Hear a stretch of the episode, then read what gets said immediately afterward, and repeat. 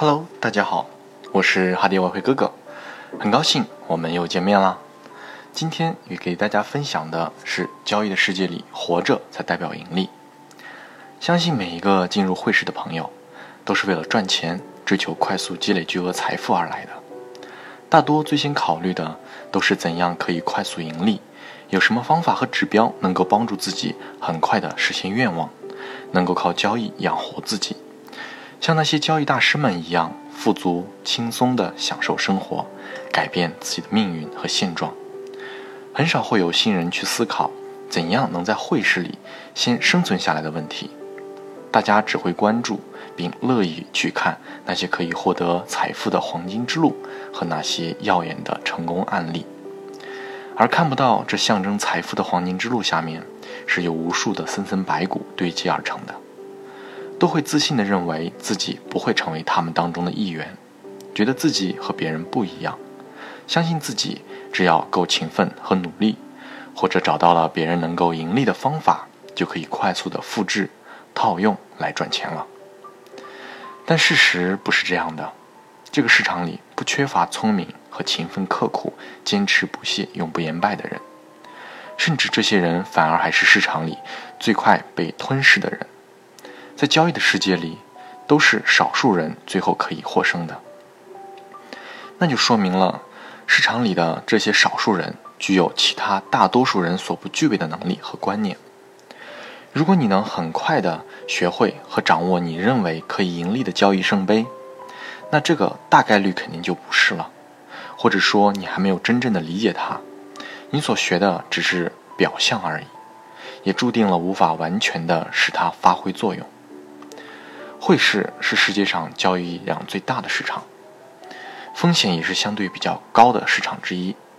它有高于其他市场的杠杆服务，没有涨跌限制，二十四小时不停盘的波动。也因如此，它的利润回报也是巨大的，交易机会也最多。可如果你控制不好自己的交易行为，那亏损也会是巨大的。根据概率统计，新进入汇市的交易者，其百分之九十的人。的交易账户都存活不了两个月，最多三个月的时间就会爆仓了。就算过程里你做了几笔经典的交易，但你无法稳定，又无法控制风险，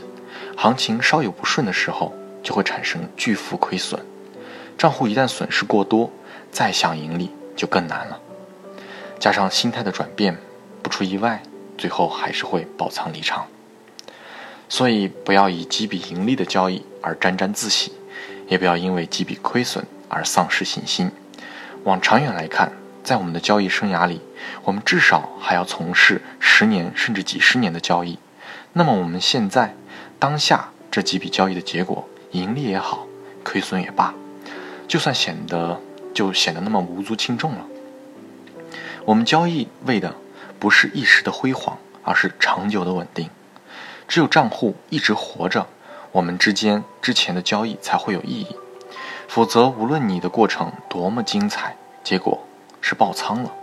那这都是一场空，如梦幻泡影。不仅浪费了金钱，还浪费了你的时间，也错过了生命中原本可以更有意义的可能性。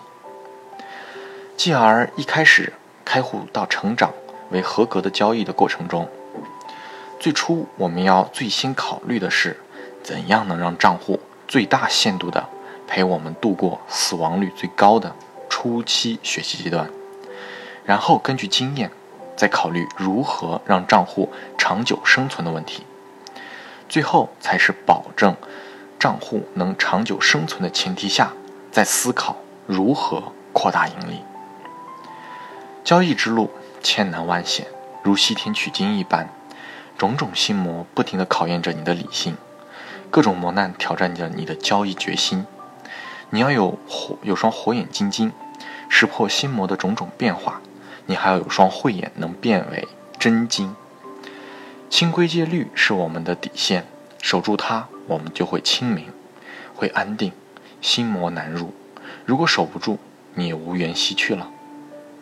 资金管理和风险控制就是我们的清规戒律。它能够帮助你让账户生存下来，不要因为几笔不顺的交易而质疑它。我们要始终以全局观的视角来理解什么是赢，什么是输。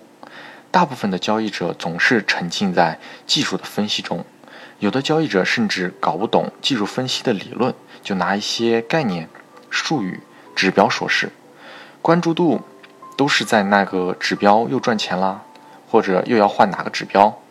这种行为说白了就是换汤不换药，不了解病情，不能对症下药，是治不了你的亏损的病的，最后活的也不会很长久。其实，这样的交易者之所以喜欢技术分析，在技术分析可以满足他们在外汇交易的所有的需求。他们永远不明白，如果只靠技术分析就可以赚到钱，那么市场上这么多的交易者用的是同一个的技术分析，为何命运会那样的千姿百态呢？一个交易者如果想长久的活下来，初期首先要有理性的分析，稳定的交易心理。像个修行者一样，真心的理解、认可并严格的遵守清规矩律的规则，而乐此不疲的进行着可能在你看来枯燥、乏味、机械、不近人情的交易训练。因为只有这样，我们才能看到交易的原貌，获得交易的智慧，进而才能长长久久的活在交易的世界里。只有一直活着，才能代表我们是盈利的，不是吗？好，今天海底捞哥哥就跟大家分享到这里，